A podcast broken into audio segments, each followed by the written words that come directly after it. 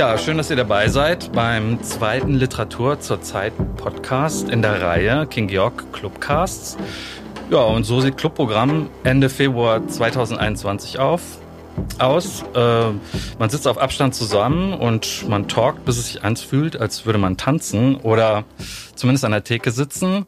Ähm, und ähm, heute äh, habe ich das Vergnügen, hier mit Rina Schmeing und Nora Wiedenhöft zu sitzen. Und es gibt schon einen großen Unterschied zur ersten Ausgabe. Wir haben nämlich was zu trinken.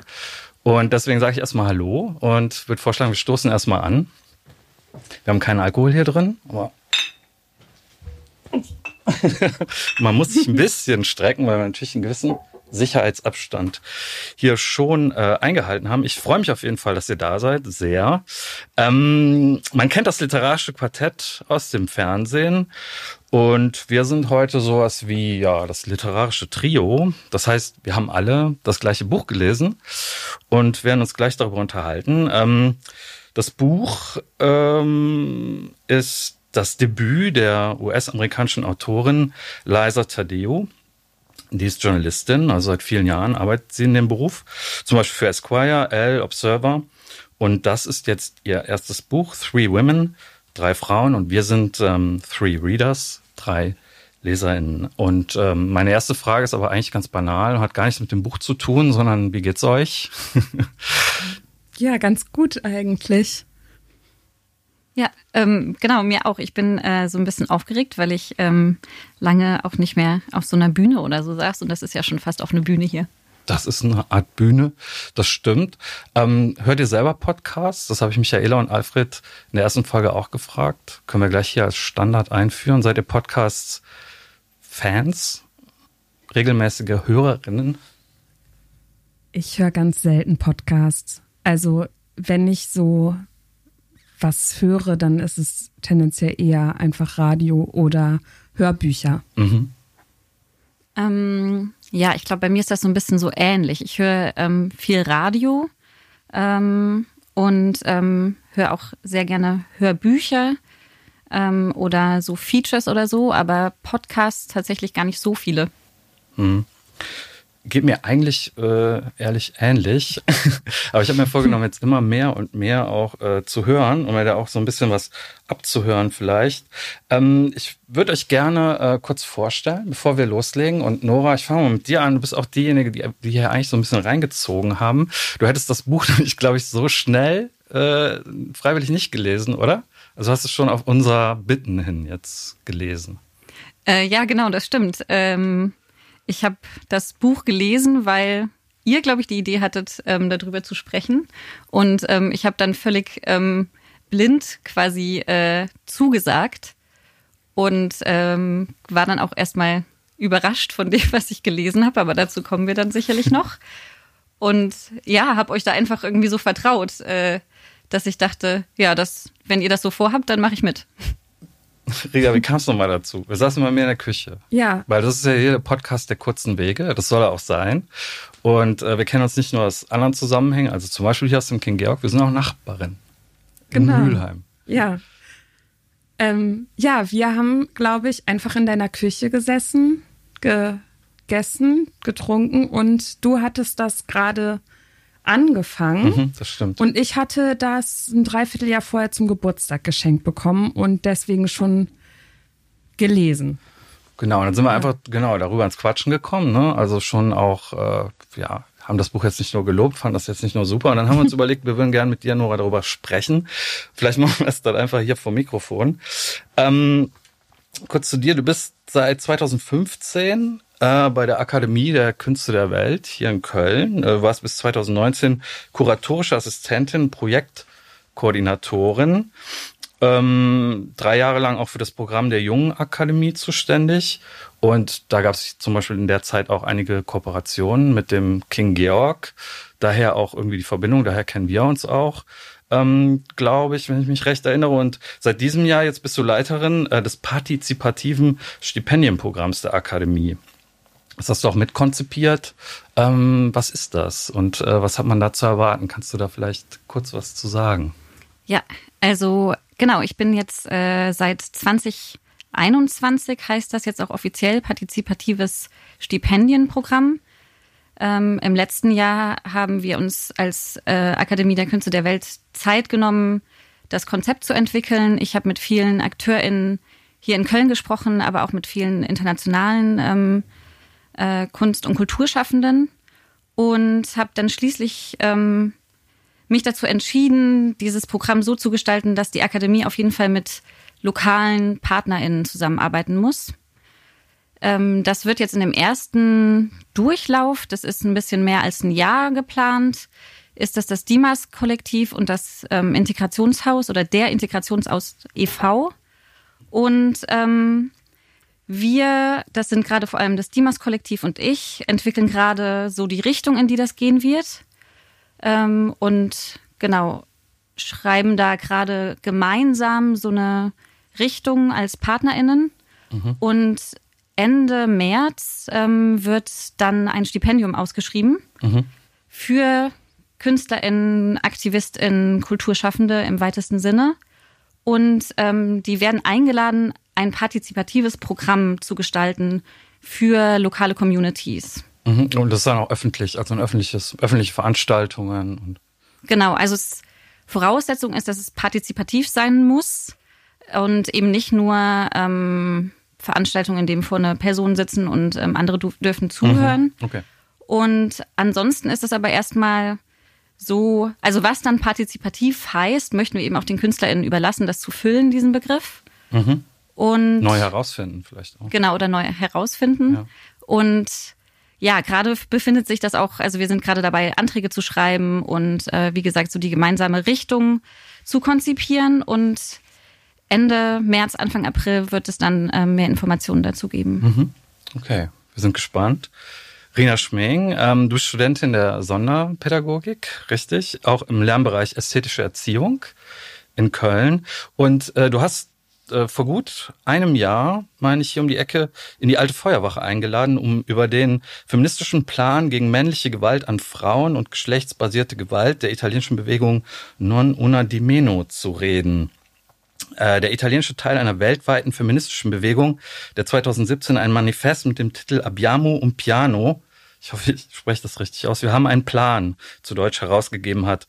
Ähm, um dieses Manifest auch hier zugänglich zu machen, wurde es im Rahmen der Initiative keine mehr ins Deutsche übersetzt. Und daran warst du auch beteiligt. Magst du was zu der Bewegung sagen, zu der Übersetzung und zu diesem Titel keine mehr, woher das kommt? Ja, ähm, also wir, ich habe das gemeinsam mit äh, vier weiteren Frauen übersetzt. Ähm, wir sind auf dieses Manifest gestoßen, als zwei von uns in Italien waren für länger und haben da eben auch ähm, die italienische feministische Bewegung Non Una di Meno kennengelernt, die eigentlich ein Pendant zur südamerikanischen ähm, Bewegung Ni Una Mas ist. Aus Argentinien kommt das? Aus Argentinien, genau. Mhm. Und ähm, waren total beeindruckt davon, wie die sich äh, über ganz Italien vernetzt haben, gemeinsam eben an diesem Manifest geschrieben haben mhm.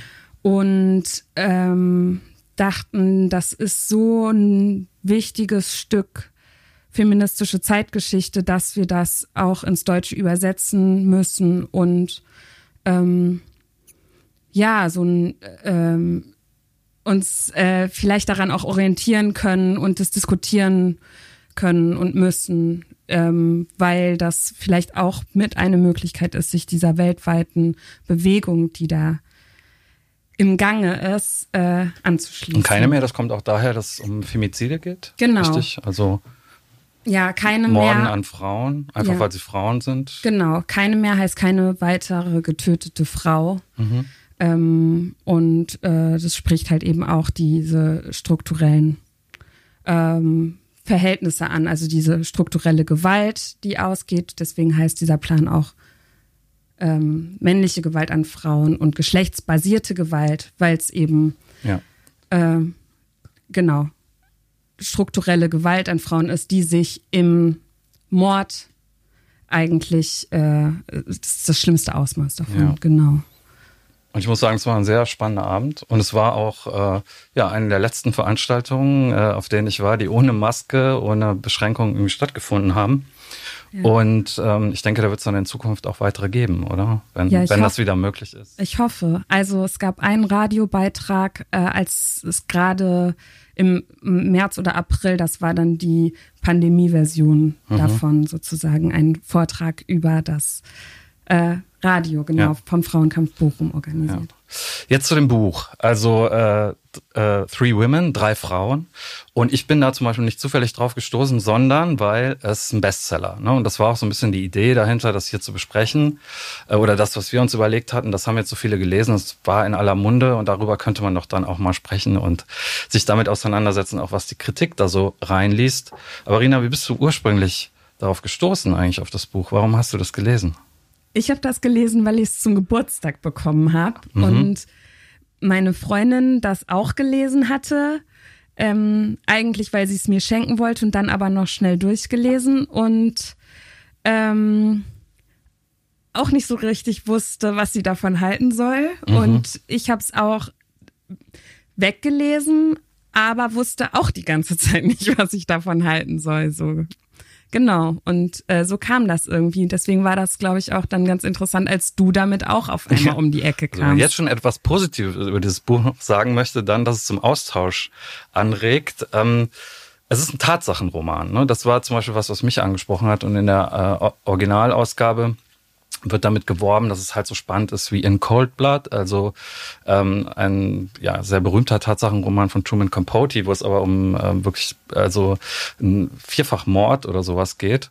Und hier ist es ja die Geschichte von drei Frauen, ähm, die erzählt wird anhand von äh, tatsächlichen Begebenheiten. Also die Autorin sagt, sie hat halt äh, diese drei Frauen jahrelang begleitet und beginnt aber, bevor sie diese Geschichten erzählt, über die wir vielleicht auch gleich noch ein bisschen mehr erzählen können, mit einem Prolog.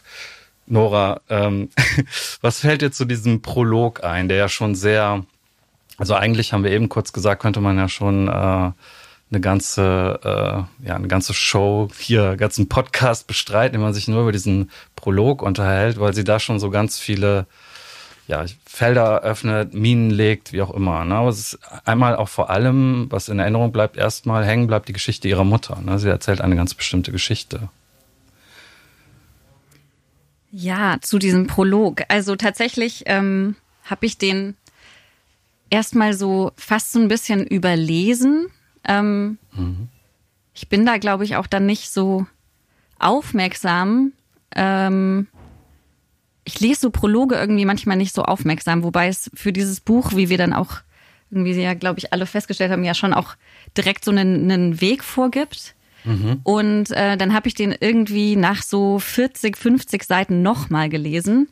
Und ähm, genau, bin eigentlich relativ empört über diesen Prolog, ja. weil ich das Gefühl habe, es ist schon da. Ähm, dieses Buch gibt vor, ein Buch über weibliches sexuelles Begehren zu sein. Das ist das Thema, ja, was sie definiert. Ja. Genau, was sie, was sie definiert oder was ich jetzt schon, äh, ich habe es jetzt schon gewertet. Es gibt es vor mhm. und schon in diesem Prolog geht es meiner Meinung nach gar nicht so sehr um weibliches Begehren, sondern um männliches Begehren. Und man hat auch diese, sie erzählt von ihrer Mutter, die in den 60er Jahren in Italien ähm, als junge Frau ähm, von einem Mann verfolgt wurde auf ihrem täglichen Weg zum Markt und äh, dieser Mann ähm, verfolgt sie und masturbiert. Und eigentlich geht es einfach überhaupt nicht um die Frau, um diese junge Frau. Es geht auch nicht um das Begehren von dieser Frau, sondern es geht um das Begehren von dem Mann. Darum geht es ja, also was sie ihrer Mutter ja quasi ein bisschen unterstellt mit so einer Frage ist, ob ihr das vielleicht sogar gefallen. Es hängt damit zusammen, wie sie das schildert, wie ihre Mutter das erzählt hat und wie sie sich dazu verhalten hat. Aber das wirft natürlich eine andere Frage auf, warum sie sich nicht fragt, warum ihre Mutter sich dagegen nicht gewehrt hat, weil es ist ja ein Fall von sexuellem Missbrauch und jetzt kein Kavaliersdelikt, vor allem weil sie das schildert, dass es ja regelmäßig passiert ist. Also nicht, dass es besser machen würde, wenn es einmal passiert ist, aber es war ein regelmäßiger Missbrauch und ihre Mutter hat sich dagegen nicht gewehrt. Das wirft ja eine Frage, eine Machtfrage auf, die man ja eigentlich grundsätzlich am Anfang stellen muss, auch wenn es um Begehren überhaupt geht. Und ähm, das tut sie nicht, sondern sie macht das äh, so, hat eher so eine essentialistische Herangehensweise. Ne? Es gibt männliches Begehren, das funktioniert halt so, und weibliches Begehren, ja, weiß ich nicht. Ne? Das müsste man jetzt mal erkunden und dann machen wir uns mal auf die Suche. Also so habe ich irgendwie ihre Argumentation verstanden. Vielleicht schon ein Grundproblem des Buches. Ne? ähm, ja, also sie macht da ja auch einmal, sie erzählt dann auch noch von der erst von einer Beziehung der Mutter, die sie so richtig verletzt hat. Mhm. Ähm, und setzt das sozusagen in Verhältnis. Also sagt immer, ähm, dass dieser Mann, der sie verfolgt hat, dass der ja gar nichts gemacht hat. Ja. Also, also ne, das äh, ja, also so, der hat sie nicht verletzt, der ist ja immer nur hinter ihr hergelaufen und sie hat die Vermutung, dass ihre Mutter das irgendwann vielleicht auch vermisst hat oder so. Ah, ja, und, ja. Ah. Ähm, ja, also du meintest gerade, vielleicht ist das auch schon das Grundproblem des Buchs und mhm. ich sag, ähm, ja, da könnten wir ruhig irgendwie so ein bisschen dran festhalten an der Idee, weil das ist ja wirklich sonderbar. Ja, also ich habe das Gefühl, Liza Tadeo, also die Autorin, die pflanzt hier mal so kleine Bomben so in den Text. Ähm, ich will das mal an einer Stelle zitieren. Ne? Da, äh, ich kann mir vorstellen, wie es ist, dieser Mann zu sein und die Beine meiner Mutter zu sehen und ihnen zu folgen. Hm, seltsamerweise, also ne, sie dass, dass sie das mit den Beinen so als Bild heraufbeschwört, ist schon merkwürdig.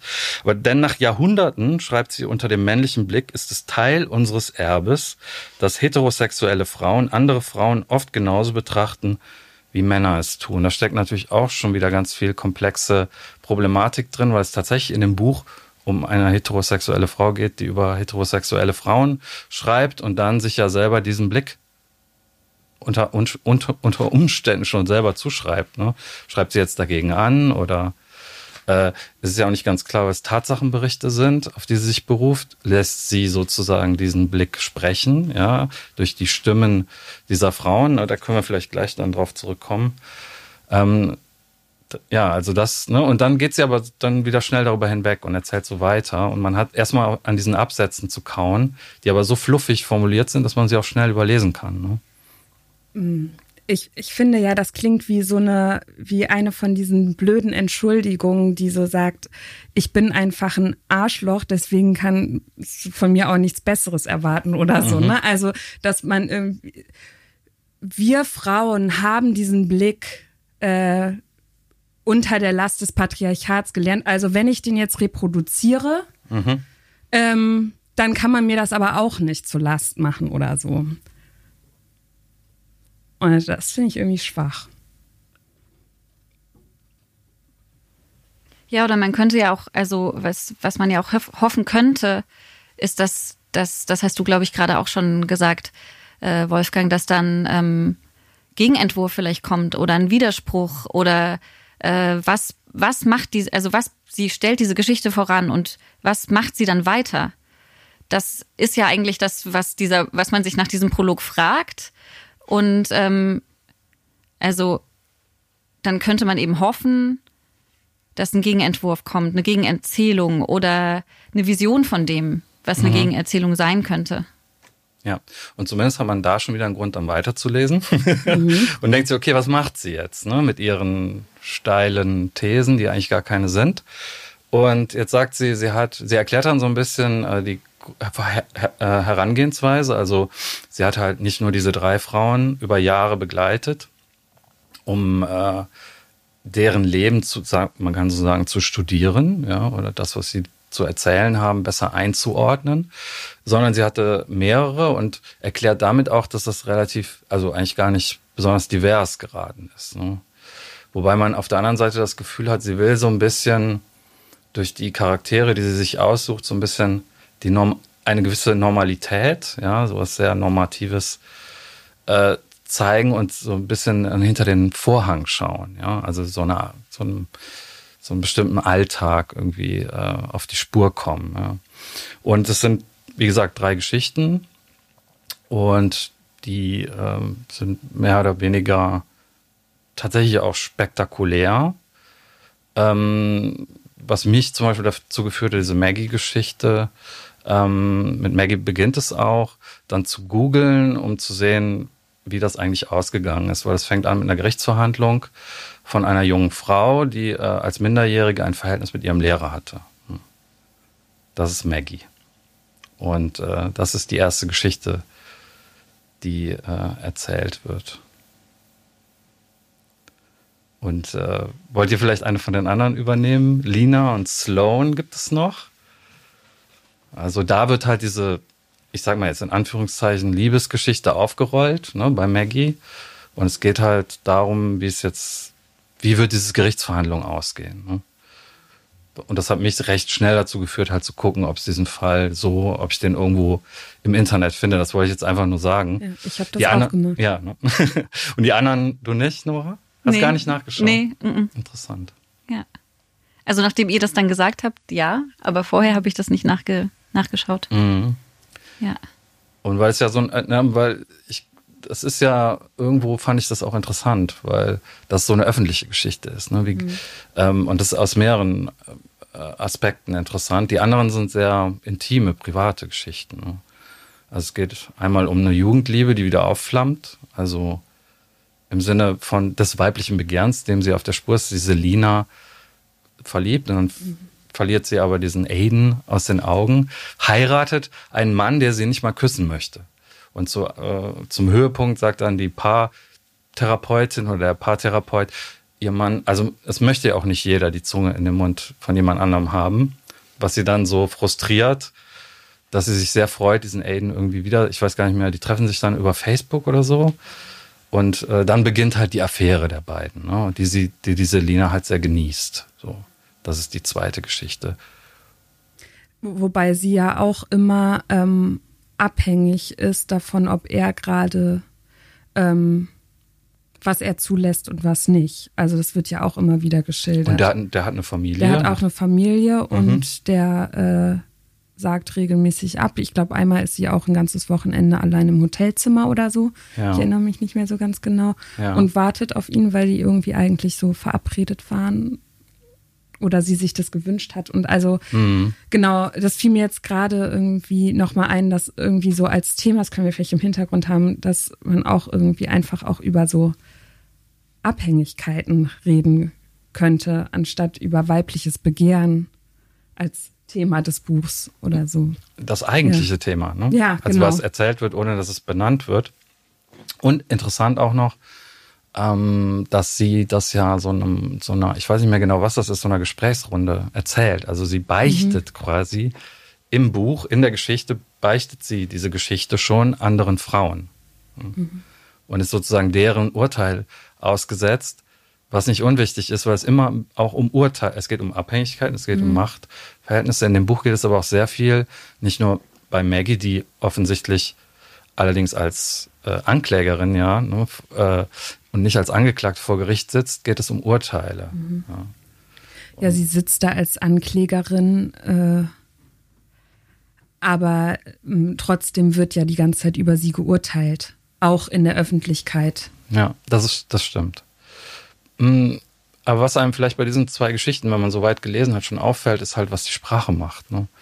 Also, ähm, und was Liza Tadeo irgendwie sprachlich da anstellt.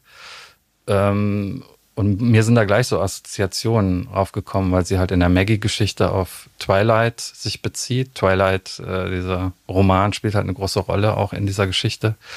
Und selber dann ähm, in der, gerade in dieser Lina-Geschichte, diesen, A- dieser Aiden wird halt als der Traumprinz. ne? Also es ist so überkitschig geschildert, dass man wirklich das Gefühl hat, man ist in so einem Schundroman plötzlich drin. Ne? Und hat äh, verliert so ein bisschen dann so, finde ich, beim Lesen den Boden. Also man lässt sich da gleichzeitig so reinfallen. Ging mir jedenfalls so. Ne? Man, man liest das so weg, weil es sich einfach liest. Aber ähm, dass es ein Tatsachenroman ist und so gut recherchiert sein soll, wie zum Beispiel der Guardian geschrieben hat, sehr über, was schon ein bisschen überrascht, dann das Gefühl hat man dann gar nicht mehr, sondern eher, dass sie da so eine Kunstsprache diesen Protagonistinnen aufdrückt. Da fragt man sich schon, ob sie die auch nicht ein bisschen ausnutzt, ne, an der Stelle. Also relativ früh habe ich mich das gefragt. Ja, ich, ich habe, glaube ich, auch deswegen gar nicht ähm, den Impuls gehabt, nachzuschauen, ob es diese, ob es Maggie, Mhm. die Geschichte von Maggie auch so zu recherchieren ist, weil ich immer wieder eigentlich vergessen habe, dass es ein Tatsachenroman Ja. sein soll. Mhm. Und dass das, ähm, dass dem genau diese, diese lange Recherche ähm, vorhergegangen ist, das ist, das vergisst, also ich habe es auf jeden Fall immer wieder vergessen ähm, und das macht auf jeden Fall auch die Sprache, dass, dass, dass man das vergisst. Und Sloane, die dritte Protagonistin. Was können wir zu der noch sagen? Sie ist zumindest, also wenn wir sagen, das ist jetzt, es spielt alles schon auch eher in so einer kleinbürgerlichen Welt, sie zumindest, ne, ist ja schon eher wohlhabend, betreibt mit ihrem Mann, glaube ich, wenn ich mich recht erinnere, ein Restaurant zusammen an der Küste irgendwo in Neuengland. Und die haben dann eine ja, spezielle Praktik einfach in ihrem Eheleben. Ja. der Mann möchte gerne so Threesomes, also dass er seiner Frau dabei zuschaut, wie sie Sex mit einem anderen Mann hat. Das ist, glaube ich, die Konstellation. Und sie möchte das eigentlich gar nicht, macht es aber für ihn. Ähm, wo man sich ja auch schon fragt, okay, was, wo ist jetzt das Begehren? Ne? Also, w- was hat das jetzt mit ihr zu tun? Weil es hat ja wieder viel mit einer Machtkonstellation zu tun. Also sagen wir mal so ein Lebensmodell, was durch den Anspruch des Ehemannes zusammengehalten wird, dem sie halt dann Folge leistet. Ne? So würde ich das verstehen. Ja, im Grunde ist das ja bei allen dreien Geschichten ähm, lassen sich die ähm, die Frauen ähm, von den ähm, von den Männern machen sie sich von denen abhängig, was deren Begehen, Begehren ist.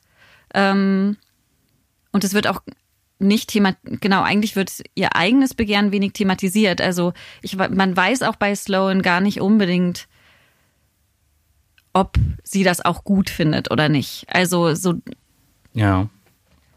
Oder was sie sich eigentlich wünschen würde. Mhm. Und das ist eigentlich bei allen bei allen dreien schwierig, weil es überhaupt nicht abhängig ähm, unabhängig von den drei Männern ähm, jeweils existiert. Man hat auch nicht das Gefühl, denkt, dass die Autorin besonders neugierig ist, oder? Also, wa- weil das ja interessante Fragen sind. Also ist das wirklich so? Also wenn das heißt, man hat jemanden acht Jahre lang begleitet, möchte man es nicht wirklich wissen. Da ist diese Figur sehr eindimensional. Ne? Es ist, oder ist das gut? Könnte man das dem Buch da an der Stelle zugute halten, dass sie sagt, das ist offen, das, das äh, muss man jetzt selber, da muss man sich selber dran abarbeiten. Ne? Man kann, ich will ja jetzt nicht nur man könnte ja auch versuchen zu sagen, ähm, das ist schon eigentlich dann interessant wieder. Sie hat uns mit dieser Pulp äh, Nummer irgendwie reingezogen und jetzt äh, müssen wir uns an solchen Fragen abarbeiten. Und äh, warum äh, bleibt diese Konstellation, warum hält sie das so aufrecht, obwohl sie ja, ich finde, das wird nicht so geschildert, als hätte sie jetzt Spaß bei der Sache, ne? Als wäre das so ihr Lebensmodell. Also, ich, ich finde halt bei Sloan am allerersten, dass es da so eine Art ähm, mehrdimensionale Darstellung gibt, sozusagen. Also, ob sie da Spaß hat oder nicht, das weiß ich nicht so genau. Aber es wird ja, also am Ende fliegt, ich weiß jetzt nicht, wie viel ich so spoilern kann oder nicht alles. Okay. Ich glaube, das spielt ja keine Ja, okay, Rolle. ja gut. Also Sonst kann man sich hier an die Ohren Ja. zuhalten kurz und bis 21 zählen. Oder so. Naja, weil das ja gegen Ende so ist, dass ähm, sie mit ihrem Mann zusammen mh, noch eine dritte Person äh, mit im Bett haben, der, glaube ich, ähm, genau, der aber nie mit seiner Partnerin gesprochen hat und auch nicht die Verantwortung dafür übernommen hat. Und als sie das mitkriegt, Ja. will sie, dass er das erzählt und am Ende ist sie aber eigentlich die einzige Schuldtragende an der Situation sozusagen, obwohl sie da durchaus klare Regeln hatte, die aber auch übergangen wurden. Und da wird dann auch darüber äh, reflektiert, wie sie, oder habe ich den Eindruck jetzt, ähm, dass sie das auch problematisiert und dass sie auch da ähm, auch zu dem Punkt kommt, dass sie das äh, gemacht hat, weil das das Begehren ihres Mannes war. So, also dass da so eine ja genau, dass da irgendwie so eine, das stimmt, wie sagt man, reife Auflösung oder sowas. Das schon, aber nicht, warum, ehesten. warum sie sozusagen nicht da raus. Nee, will, das ne? nicht. Das, äh, aber das, das stimmt, da hast du recht. Und aus dieser Konste also aus dieser Situation, die du beschrieben hast, ergibt sich die Tatsache, dass auch sie in dem Fall wieder die Angeklagte ist, weil die Ehefrau, die äh, nicht wissende verständlicherweise, also sucht natürlich eine schuldige Person an der ganzen äh, Sache und äh, für sie ist das eben einfach ein Seitensprung mit der äh, mit Sloan, ne, weil die ganze Wahrheit eben nicht Sloan die ganze Wahrheit nicht erzählt und schon gar nicht, dass alles durch ihren Ehemann motiviert ist. Und so bleibt sie in der Position der Schuldigen und Angeklagten Ja. auch. Das darüber, haben- äh, Entschuldigung, darüber haben wir auch schon mal gesprochen, dass das vielleicht auch eine Qualität des Buches sein könnte, ne? dass das offengelegt wird, dass sozusagen die Frauen, Frauen in dieser Situation immer die Angeklagten sind. Ja.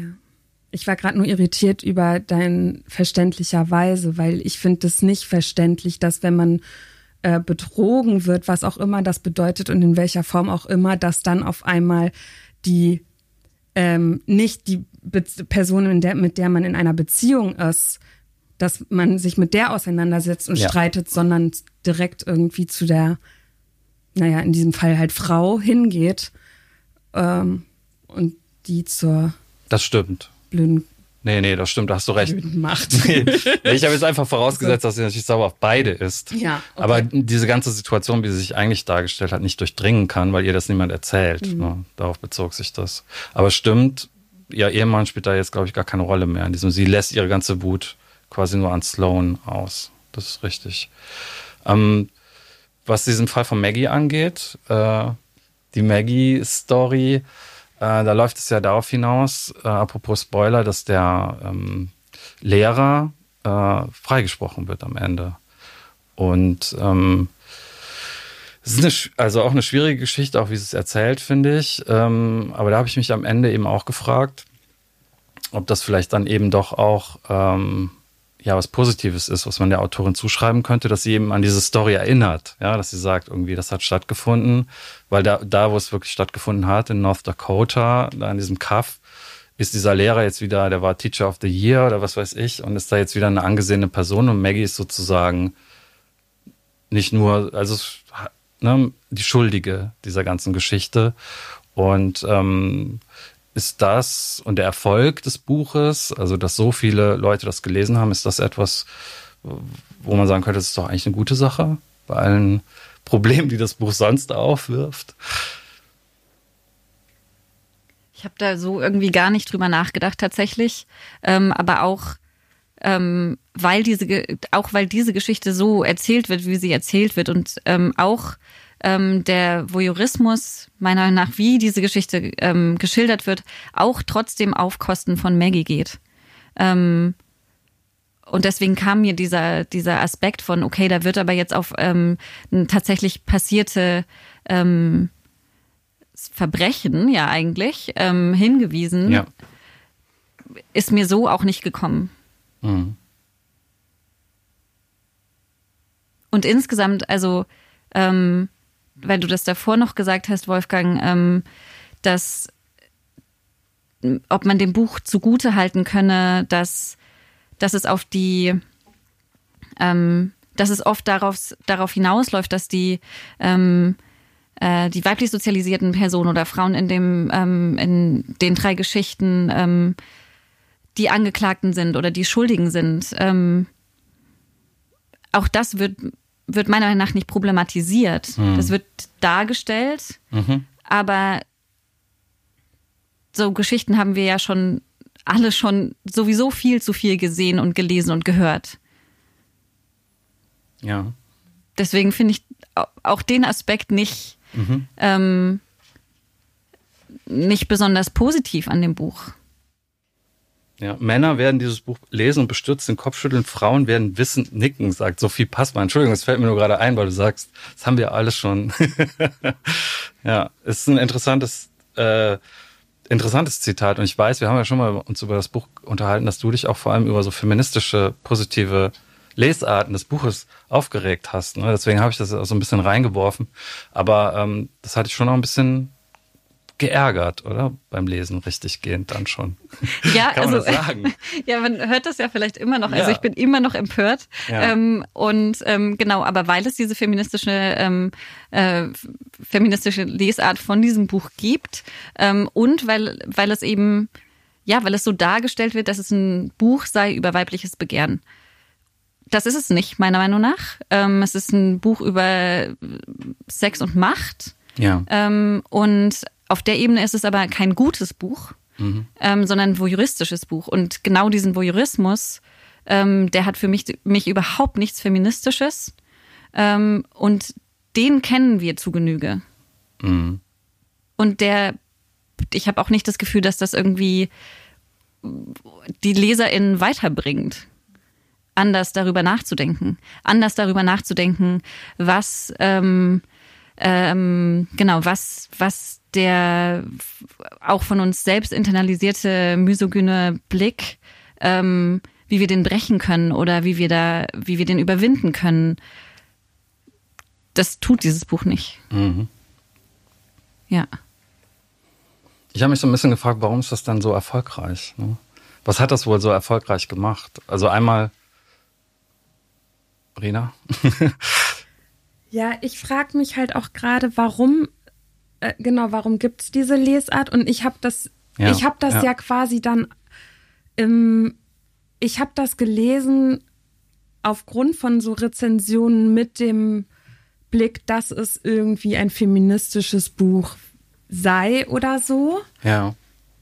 und dadurch da dann vielleicht anders über die Geschichten nachgedacht, als ich das getan hätte, wenn ich mir was anderes reingezogen hätte oder so. Ne?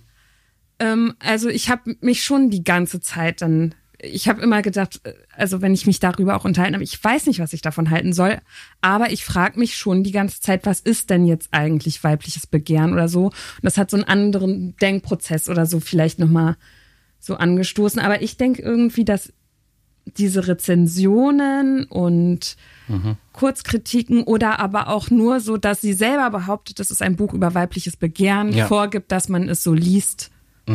Und ähm, ja, und das ja, ist es halt. Also es gibt ein paar explizite Sexstellen, ne? das muss man sagen. Das ist vielleicht etwas, was immer funktioniert. Aber andererseits denke ich auch, dass man, dass sich viele vielleicht auf diese Maggie äh, Geschichte eben gestürzt haben, weil es halt die spektakulärste, sage ich jetzt mal, war in dieser Prozess.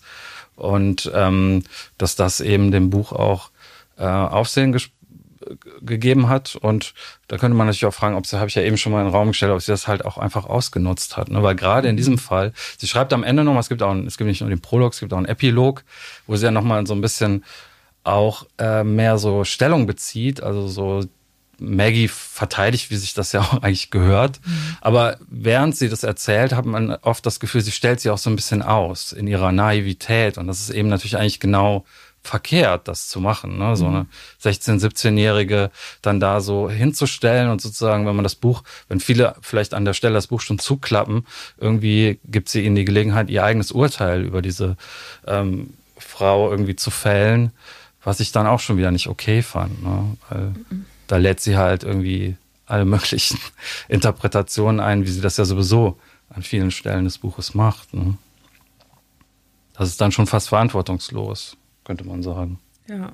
Ja, und wenn sie das ähm, gewollt hätte, also Liza Tadeo gewollt hätte, ähm, diesem Fall eine Plattform zu geben, hätte sie das ja auch als Journalistin machen können. Ja, richtig. Und ähm, nicht in, ja, in so einem, ich, ich wiederhole das Wort so oft, aber in so einem voyeuristischen, ähm, in so einer voyeuristischen Erzählung. Ja.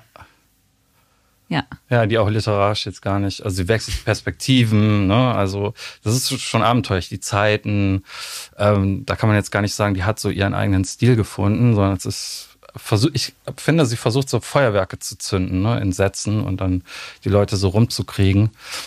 Äh, ich habe mir jetzt auch nicht die Mühe gemacht, journalistische Texte von ihr zu lesen. Vielleicht. Nein, Rina schüttelt den Kopf. ähm, wir können aber, ja, also vielleicht das Buch nur in Be Begleitung dieses Podcasts lesen. ähm, andererseits hatte Nora dann damals, es gibt natürlich ganz viele andere tolle Bücher, Ähm, aber Nora hatte dann eins vorgeschlagen, was dir spontan in den Kopf gekommen war, ne, als wir über äh, Three Women gesprochen haben, sagte sie 17 Erzählungen über Sex und Macht. Sind so Sokamp erschienen, 17 AutorInnen, ähm, die dort Erzählungen eben über Sex und Macht, wie der Titel es sagt, halt schreiben. Und äh, warum ist ja gerade dieses Buch in den Sinn gekommen? Als Gegenmodell quasi.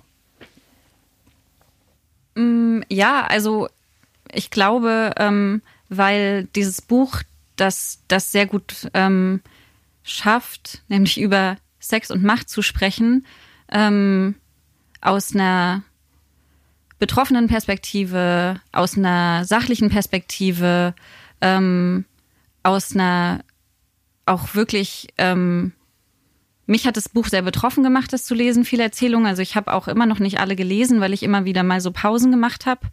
Ähm, und ähm, genau, aber das Buch schafft es sehr gut, diese beiden Themen zu problematisieren, ähm, wie weiblich sozialisierte Personen in einer patriarchalen Gesellschaft ähm, eben dem männlichen Blick ausgesetzt sind, ähm, mhm.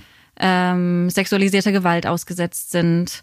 Und ähm, es wäre, also wenn, eigentlich wäre es ja Gutes gewesen oder es hätte ja auch sein können, dass mir ein Buch einfällt, wo es, also ein positives Beispiel, in dem es wirklich tatsächlich um weibliches Begehren geht oder es, ähm, weibliches sexuelles Begehren geht. Also wie dann, mir ist dann noch I Love Dick zum Beispiel eingefallen, ähm, mhm. als ein, ähm, ja, stimmt. Genau, von Chris Kraus, ja. ähm, als ein positives, interessantes ähm, Gegenbeispiel zu weiblichem mhm. ähm, Begehren. Und ähm, genau diese Erzählung, aber ähm, das, das machen, was das Buch hätte, hätte machen können. Mhm. Meiner Meinung nach, also äh, was Liza Tadeo hätte machen können, zum Beispiel auch gerade mit der Geschichte von Maggie. Ja. Vielleicht wird es ins Englische übersetzt, dann können wir es auch Liza Tadeo empfehlen. Ähm, sagte sie 17 Erzählungen über Sex und Macht. Das sind Geschichten von Antonia Baum, Anna Pritzkau, Julia Wolf, ähm, Annette Gröschner, also ihre Geschichte Maria im Schnee, irgendwie die in der DDR äh, verboten war über eine Vergewaltigung äh, aus dem Jahr 1988. Da hat sie die geschrieben. Und ich äh, hatte das Gefühl, ich habe da jetzt auch, ich habe da auf deinen Hinweis jetzt mal reingelesen und das, das natürlich schon einfach vorgegeben ist, ne? Das ist das Thema und dass man aber das Gefühl hat, das setzt sich dann so zusammen. Wie funktioniert das überhaupt? Was ist das? Was bedeutet dieser ganze Sex- und Machtkomplex überhaupt, wenn man das so viel verschiedenen äh, ja teilweise einfach ja schwer zu verdaunen Perspektiven und manche aber auch irritierend. Ne? Es sind auch einfach irritierende Geschichten darin, wenn man das so erzählt bekommt. Deswegen würde ich das auch weiterempfehlen. und ähm, ja, ich weiß nicht, hat das, ist das jetzt, sollte, sollten wir das öfter machen, hier über Bestseller sprechen und so Art literarisches Trio sein? Mir macht es eigentlich Spaß. Ja, mir Kommt auch. Kommt ihr nochmal? Ja, ich finde das ja auch gut. Ich fand es vor allem auch wirklich äh, spannend. So du wolltest Buch. ja erst nicht so genau, ich, über das Buch wollte, reden, das kann man ja jetzt verraten. genau, ich wollte nicht, beziehungsweise ähm, ja, wie ich, ich habe mich, ich dachte so, ja klar, wenn jetzt, wenn Rina und Wolfgang ihr beide sagt, hey, lasst uns über das Buch sprechen, lest es auf jeden Fall, ja. ähm, dann ähm, steht es ja völlig außer Frage, dass es ein super Buch ist. Und ähm, deswegen war ich, glaube ich, auch noch empörter, jenseits von den äh, von der feministischen Lesart. Aber dass ähm, ich es gut finde, habe ich nie gesagt. ja. ja, aber genau, ähm, total gerne, ähm, gerne wieder. Ja. ja. Also wir finden ja. das nicht gut, aber ich fand es gut, mit euch darüber zu sprechen. Und äh, ja, dann bedanke ich mich auch bei Anthony, der uns hier die ganze Zeit zugehört hat. Die Technik macht wie immer. Und ja, auch bei euch Danke. natürlich. Äh, ja, ich hoffe, das war für euch auch. Ähm, ihr habt es mit Gewinn gehört und seid beim nächsten Mal wieder dabei beim Literatur zur Zeit Podcast in der Reihe Clubcast, die Podcasts vom Clubprogramm des King Georg. Bis dann.